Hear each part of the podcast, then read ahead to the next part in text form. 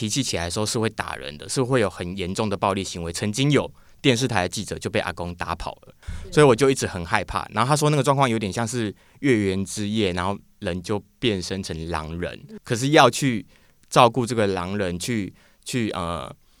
控制这个狼人的人，竟然是一个八十四岁的老婆婆。一样米养百样人，这世界有多少人，就有多少种不同的生命故事。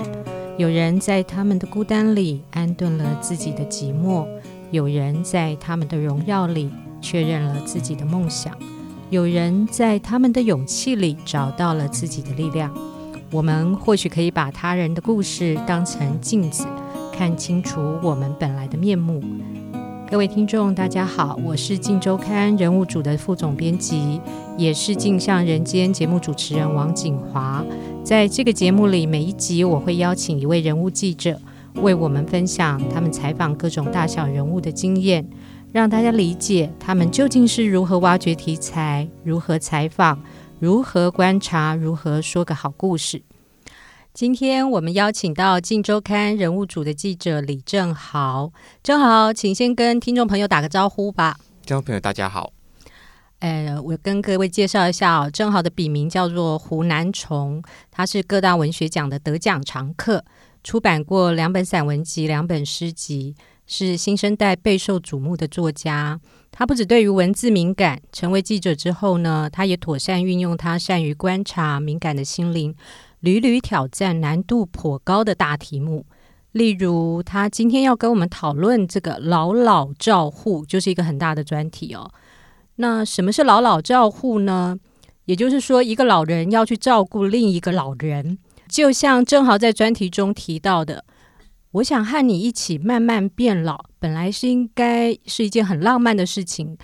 但是变老之后呢，你可能要面对另一半失智失能。变成了最熟悉的陌生人。当照顾者本身也是老人，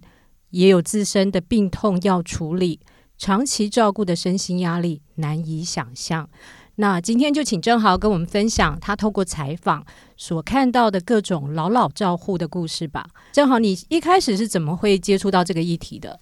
呃，其实是我有一天收到一封信，它是一个邀访的一个记者会的信，然后它其实里面就写的很直接，就是呃老老照护的专题。其实那时候我不是很确定老老照护是什么样的情况，我甚至连定义都不是很清楚。我只是去了现场，然后就看到，因为那那一季的代言人是 Selina。然后他就帮他们拍了一个影片，然后那影片我觉得设计的很巧妙，就是 Selina 是个年轻人，然后在在那个影片里面就是不断的去照顾另外一个老人，比方说他去开火，他去吃生肉什么等等的。可是很奇怪的是，你在看影片的时候就会一直觉得 Selina 的状态怪怪的，就是他好像一直处于一种很疲惫的状态，然后怎么好像不像一个年轻人，然后最后那个影片才揭晓谜底，就是。神尼亚其实是七十二岁，把自己当二十七岁在用，因为你必须去照顾一个能力更差的人，然后就用这样子来带出那个老老照顾的主题。嗯、那其实神尼亚当场看完影片，自己也就哭了，就是那个状况，其实真的是我觉得不是一般人能能够想象的那个难度。那后来我回来的时候，我就想说，这个题目到底适不适合做，以及能不能做，就稍微呃 Google 一下，我就看到一个新闻，它是。二零一七年的时候，我想大家应该还有点印象，就是住在嘉义有一个老农叫做黄栋，他用童军绳把自己结婚五十四年的妻子给给勒勒死，然后勒死之后再用镰刀就是自己割腕，然后就就在自己的妻子旁边就就死了。那这个事件其实当时非常非常轰动。那我觉得像这样子一个事件，其实就很快速的让包括我自己是个记者了解到，它真的是一个已经在发生中，而且很难解的一个问题。那刚好有那样一个记者会，也有基金会愿意帮我协助找到这些个案，那我就想说，那我就去一趟，嗯，就真的去呃跟那些个案聊一聊这样子。嗯，你接触了几个个案？我总共呃，我我写出来有三个个案，嗯嗯对对，有一个个案后来因为一些原因不能写，我们可能可以等一下谈一下这样子。那其实，在出发之前，我其实还是有很多的疑虑啊，因为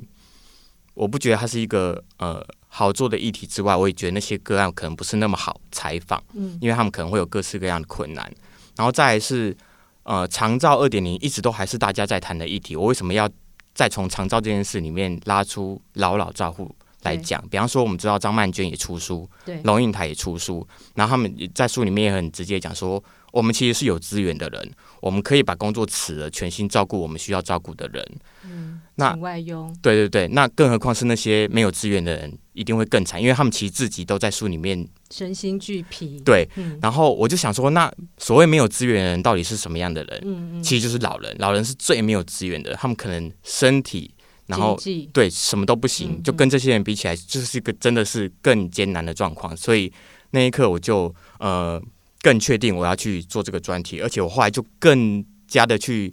呃查这方面的资料，我就发现二零一零年的时候，有一个八十四岁的王老先生，他拿螺丝起子，就是呃拿就是把。钉子钉到他罹患巴金森氏症的妻子额头，嗯、对，当时的报纸头版，对对，这是二零一零年的事。然后后来记者采访他，就说是国家还有杀人。他后来也在狱中就病，就是过世，他是在狱中过世的。对，然后呢，他是二零一零年的事，这件事当时引起很大的冲轰动，但是后面好像大家比较没有看到类似的例子。其实是因为二零光是二零一三年就有七个类似的案子。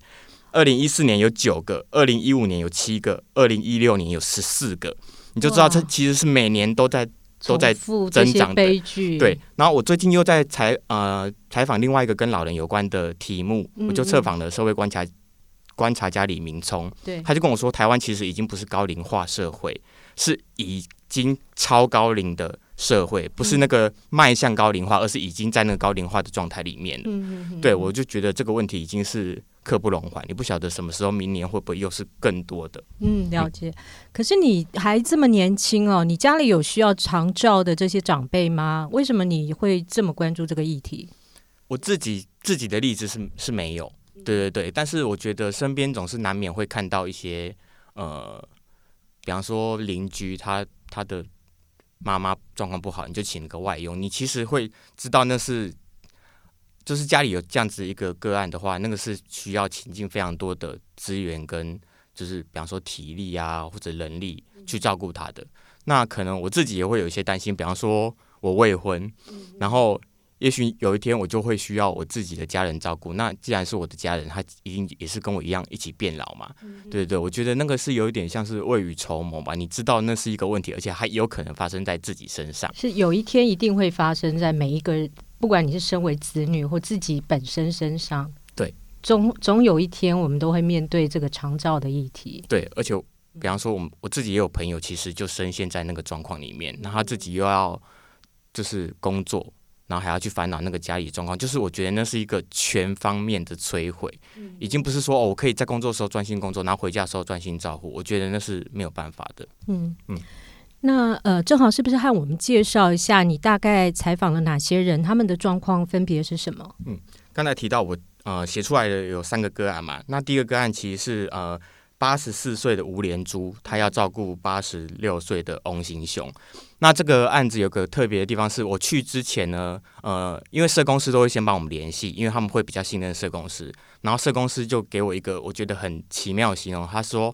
呃，阿公的脾气其实是有一点。阴晴不定，然后当他脾气起来的时候，是会打人的，是会有很严重的暴力行为。曾经有电视台的记者就被阿公打跑了，就是完全中断采访，嗯、就搭着采访车跑走。所以我就一直很害怕。然后他说那个状况有点像是月圆之夜，然后人就变身成狼人。嗯嗯，对，了解。对，然后你就想说哇，你想象那个狼人的画面，就是一个像是一个野兽，然后他没有办法，没有没有理性了，没有办法控制自己了，嗯、可是要去照顾这个狼人去。去呃控制这个狼人的人，竟然是一个八十四岁的老婆婆。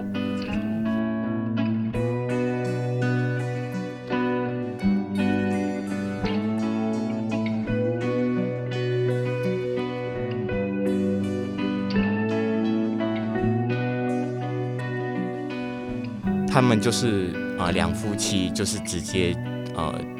有点像是单独两个人住在一个。小房子里面，对不对？没有子女的照顾，然后你就知道那个状况其实是非常艰难的，对。然后，而且我后来去查了卫卫福部的资料，其实老老照顾的被照顾者最多的就是配偶，占了百百分之四十九，将近是一半。对。那像我的另外一个个案，他是呃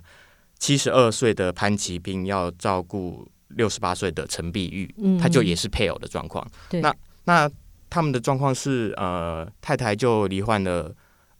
阿兹海默症，然后其实后来就有一点就是有点接近失能的状况。对，然后我觉得他状况更优为是潘奇斌，其实之前有一个太太过世了，然后身边的朋友都跟他讲说，你要不要再娶一个也？一就是你老了之后可以照顾你，其实是抱着这样的心情去帮他介绍的第二春，就第二春就是比他早一步生病了。对，对，然后那个状况，我就跟他讲说，那像这样子你是可以出门吗？比方说，我记得采访的时候，刚好我们经历了上一次的呃县市长投票，然后那次还加上公投，所以不是投票时间拉的非常非常长。对，他就说其实投票他还是可以投，那一次也顺利的投。投成了，可是那真的是碰运气。比方说，他有一次只是出去稍微多待了一个小时，回家的时候太太就是直接躺在地板上，然后就是在自己的尿液里面，就是泡在那个尿液，不晓得多久了。就是他们没有外佣可以帮忙，没有对。然后这个也是我要特别讲，说我后来把这个专题取名叫《一起变老是悲歌》。嗯。我觉得有个很大的原因，就是因为你跟这个人有一个很深厚的情感。其实很多时候，即使你有资源，你也不愿意把他送去长照中心，或者是请外佣来照顾，因为你舍不得你自己受他照顾这么多年，他生病了，你真的没有办法不亲自去照顾他。对对对，所以我觉得一起变老真的不是一件像歌里面讲的好像很浪漫的事。其实稍微有一个稍微有一个差池，它就变成一个很悲伤的事情。嗯那最后一个个案是五十四岁的肖俊辉，他就是一个人要照顾呃七十六岁的中风的爸爸跟七十七岁帕金森氏症的妈妈。对，那我觉得他比较尴尬是，因为卫福部的呃定义老老照护其实是五十五岁以上的人照顾五十五岁以上的人。哦。对，那我去年采访他的时候，他五十四岁。对。其实还差了一岁，但是我们仔细想想，我们到了今年，其实他就完全符合那个状况了。然后他照顾爸爸妈妈也进入了第七年，因为去年照顾他，呃，采访他的时候他已经照顾了六年。他说这六年来他没有生过一次病，然后后来自己去回想，怎么可能抵抗力会变得这么好？明明是那么疲累的一个工作，其实就是一种不敢生病，可能就是因为那个不敢生病的压力，反而让自己就是可以一直撑下来。他有工作吗？他。只好把工作辞了。他他是他们家里有四个孩子，那他是唯一一个未婚的，所以他就变成是不得不接下这个工作，嗯、然后就辞了在台北的广告业工作。然后那时候辞掉工作的时候，还有一些呃存款，我记得是三百多万。嗯，然后爸爸也留了一百多万的退休金。对，可是六年来几乎就要见底了。就是社工师去采访他们的时候，他就他就很坦诚说，一个月要花三万多块，已经。即将见底了，他自己又不晓得怎么办，嗯、然后是社工师的介入才去协调，让他的哥哥可以每个礼拜让他喘息一天，然后同时给他一些经济的援助。对、哦，那其实也是一个，我觉得他是可能因为他跟另外两个个案比起来还是相对年轻一点点，可是因为我们去采访他的时候，就会呃碰到他所有的一天该做的工作，比方说帮爸爸妈妈换尿布，帮他们翻身，帮他们煮饭。然后打胰岛素什么等等的，对，就是那个采访是不断不断的需要中断，然后就去看他照顾那些，已像那个爸爸已经是骨瘦如柴，然后他帮爸爸把衣服脱下来、尿布脱下来的时候，我们还在那边拍摄。我记得印象很深刻是那个拍摄的时候，我们其实会尽可能希望安静嘛，就不要有些杂音。可是那个影音真的是拍到一半就忍不住跟我讲说，如果是他的话，他做不下去，就真的是一个这么艰难的状况。对，嗯。最后写出来其实就是这三个个案。那我其实写的时候也一直觉得很绝望，就是怎么好像每一个个案都是在还在那个不晓得该怎么样继续下去的那个状态里面。但是我后来想想，其实可以把问题呈现出来，应该也是一个至少是一个寻求解放的一个过程，被看见对对对才有可能被讨论，然后甚至设计一套安全的机制，怎么样解决这些困境。嗯，这是一个很巨大而且很沉重的题目哦。那整个采访过程里面，你自己遇到最困难的部分是什么？嗯、呃，我觉得是建立信任的关系这件事情。比方说像，像其实每个个案都是，就是在采访之前，我们都会请社工师先帮我们拜访一次，然后跟他讲我们有这样一个采访的需求，会有多少人去，会问什么问题。因为他们其实会有一个很大的障碍是，他们觉得现在的状况是很羞耻的，他们觉得我好好的过我的人生，却还是落到这个境地。然后甚至有一些人会觉得说，呃，我把我的故事讲出来，大家会不会去指责我的孩子不孝？他们会有很多很多的障碍。那你取得信任之后呢？你又要在采访过程中不断的看见对方开始哭泣，然后停不下来，嗯、然后你又会很挣扎，说我要不要再继续往下追问？因为有时候、嗯、他们哭泣的点有时候其实很小，比方说我问到最后，我真的不晓得还能问出什么细节的时候，我就说：那阿妈，你是怎么帮阿公剪指甲的？你是怎么帮他剪头发的？你怎么帮他洗澡？一些很小的事情，对可他就会从这些小事情里面找到一个很受伤的点。比方说，哦，我帮阿公洗澡，可是有时候洗澡的过程他就变成狼人了，然后我就被打，我就被打得鼻青脸肿，然后躺在浴室里面也起不来。那阿公就跑出去了。嗯、我们后来注意到，阿公的每一件衣服都绣着电话跟名字，其实就是预防他随时走失。哦、对，就是其实是真的是。就是你，你可能只是问一个小小的点，然后想要多让那个采访多一点血肉，可是他就会又陷入到另外一个回忆里面，然后又开始哭。我觉得这些都是采访过程很难去保持冷静。然后我又我不晓得作为一个记者身份，在那个时候去安慰对方是不是一件好事情？因为你一安慰，可能接下来采访又会更难，你要又要重新重启一次这样子。那我觉得这些都是，我觉得这个采访非常困难。我其实就会，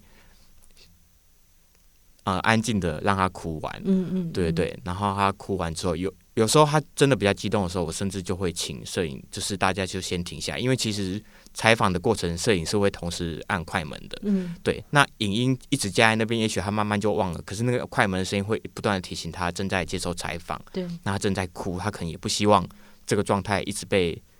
注意到，对，那我可能就会请大家是稍微就是先停下脚步，让阿妈平缓一下情绪。然后有个办法就是先重新去绕一绕开，去问一些比较快乐一些的、快乐一点的回忆。嗯嗯，对对，然后再回来讲，而不是一直沉浸在那个悲伤里面，因为那个状态维持太久，有时候我觉得他们可能就没办法，就是继续下去。嗯。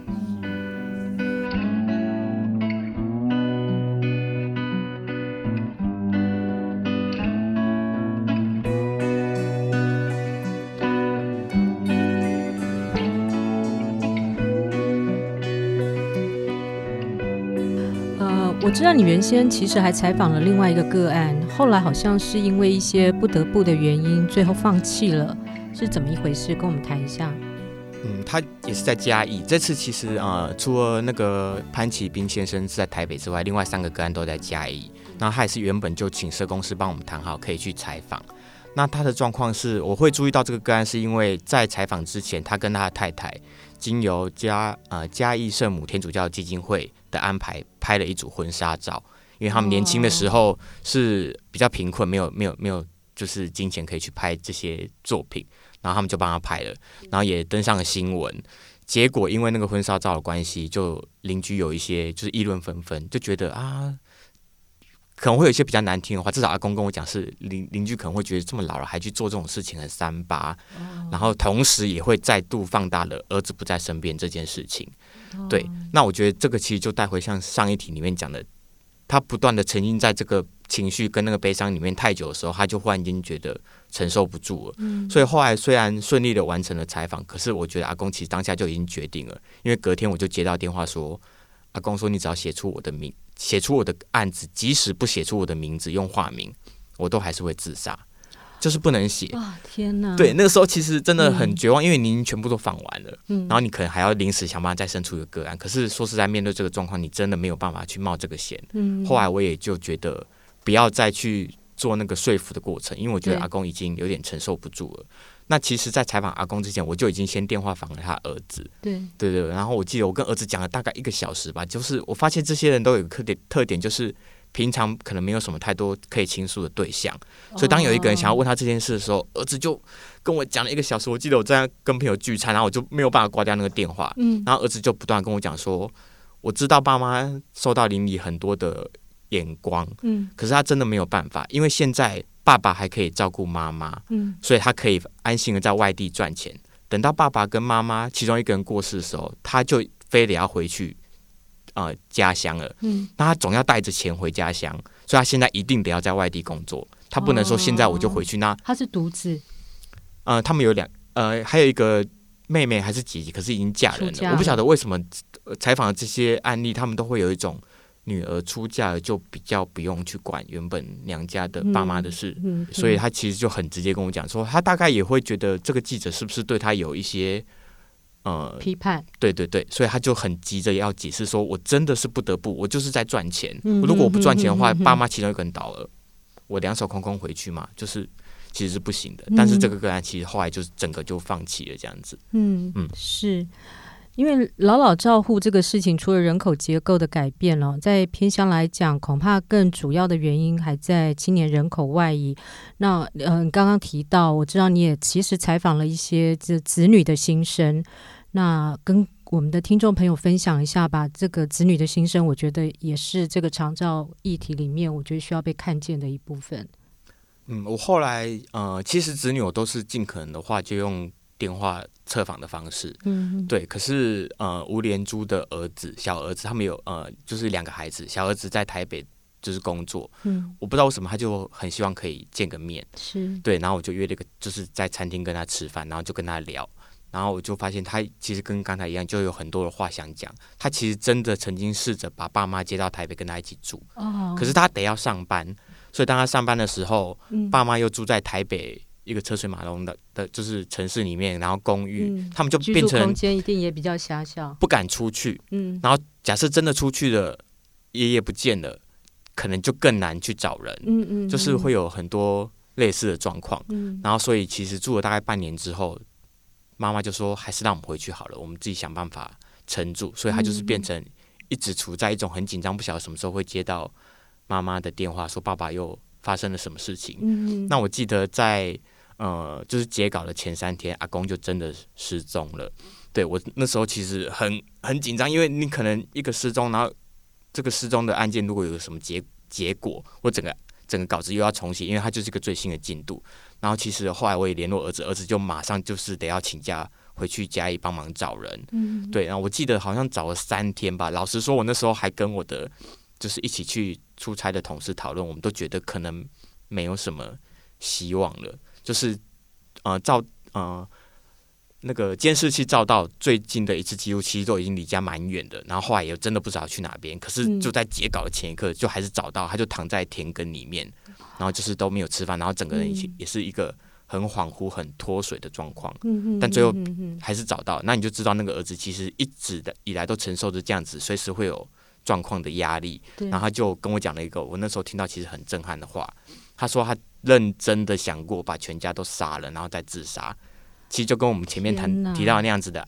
案子很像。我那时候真的是吃完饭之后，有点不晓得该怎么跟他告别，因为他就是一个，嗯、我不晓得为什么，我觉得他好像很怕我离开，就是没有一个人话还没有讲完，或者是什么什么。对对，我我觉得他们应该都是，我觉得那些爸妈会有会担心，呃，孩子被批判是很。后来觉得很合理，因为连那些孩子都觉得这个记者是不是带着一种批判的眼光去采访他，嗯，所以他们有很多非常非常想要解释的事情。嗯，那当然里面还会有一些更复杂的家庭状况，比方说他的哥哥可能就是呃，在自己的生活环境里面更难去担负起照顾爸妈的这些责任。嗯，那这当然就是题外话，但是我的意思是。这些可能本来就是每个人人生里面会遇到的各种困难的，可是，在他们这这些困难之外，他们还加上要照顾两老这件事情，嗯、就真的是一个蛮蛮艰难的一个处境，这样子。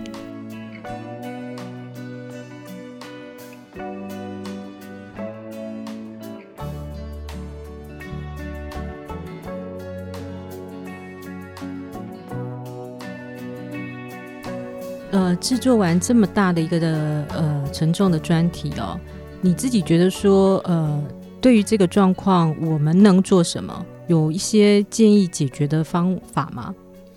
嗯，我觉得这个也是采访的一个很大的后坐力，就是你你把点问题点出来了，你还是会期许自己是不是可以找到一些解方，嗯，但是其实真的没有办法。那你当你想要为这些个案做一些服务的时候，你能寻求的帮助也就是卫福部，去问卫福部说他们这样子的状况可以有什么样的解决办法。那卫福部给我的一个资讯是，呃，六十五岁以上的失能者都可以依照失能的额度去申请长照二点零的补助，然后低收入户甚至是全部免费的。但是卫福部自己就说，他们的调查显示，有百分之二十一的照顾者居家附近根本就没有长照资源，也就是长照二点零的那个呃防护网，真的没有办法去触及这些，就是有百分之二十一的人。那我觉得像吴连珠。呃，阿妈其实就是住他们住家的附那个住家附近，大概就是这样的状况，并没有真的很好，然后比较近的长照机构可以去让他的日间可以有些喘息。所以最后其实跟卫福部讨论，就是其实他们还有另外一个呃服务叫做呃邻里照护，就是你还是可以跟卫福部申请，然后他们在你邻里就是邻居附近找到一个，也许是。已经退休的身体还好的人，每天去一个小时，让你可以睡觉，让你可以洗澡。哦、对，那其实对对，吴连珠阿妈就是正在接受这样子的服务，哦、但是还是有限，然后也不是真的百分之百一定可以找到这样子的人。嗯嗯，对，然后很多的老老照顾的个案也不见得知道这样子的资讯。嗯嗯，对，那其实很现实的一点是，我觉得真正能做还是捐款这件事情，嗯、像。我这次其实很感谢嘉义天主教圣母基金会，嗯、他们其实就是专门在做这件事情。那不会言他们也是希望我这个报道可以让他们的能见度高一点，就收到更多的捐款。哦、因为那些捐款真的就是很明确的，他们可以说我们想要买一台洗澡的车子，帮那些老人洗澡，哦、什么等等，就是他们其实是有计划的，可是就是少了钱。对，那我觉得虽然谈钱很俗气啊，但是确实还是。如果这个报道真的读者看了有些共鸣，然后真的想要做点什么的话，我其实最直接的建议还是就捐款。你可以找一个你自己信任的。嗯、现在其实很多的捐款捐款的基金会都可以指定你的那个用途，对用途，嗯、其实你就就勾选。嗯嗯。呃，台湾在二零一八年哦，也就是六十五岁以上人口比例已经超过了百分之十四。正式迈入了高龄社会。那依据国发会的推估，那在二零二六年呢，我们就迈入了所谓的超高龄社会。也就是说，到时候台湾有五分之一的人口是老人。随着人口老化呢，我们越常越来越常在社会新闻上听到各种的长照悲剧，老老照护更是其中最沉重的悲歌。那透过正好的专题制作。让我们有机会认识这个问题，思考这个问题。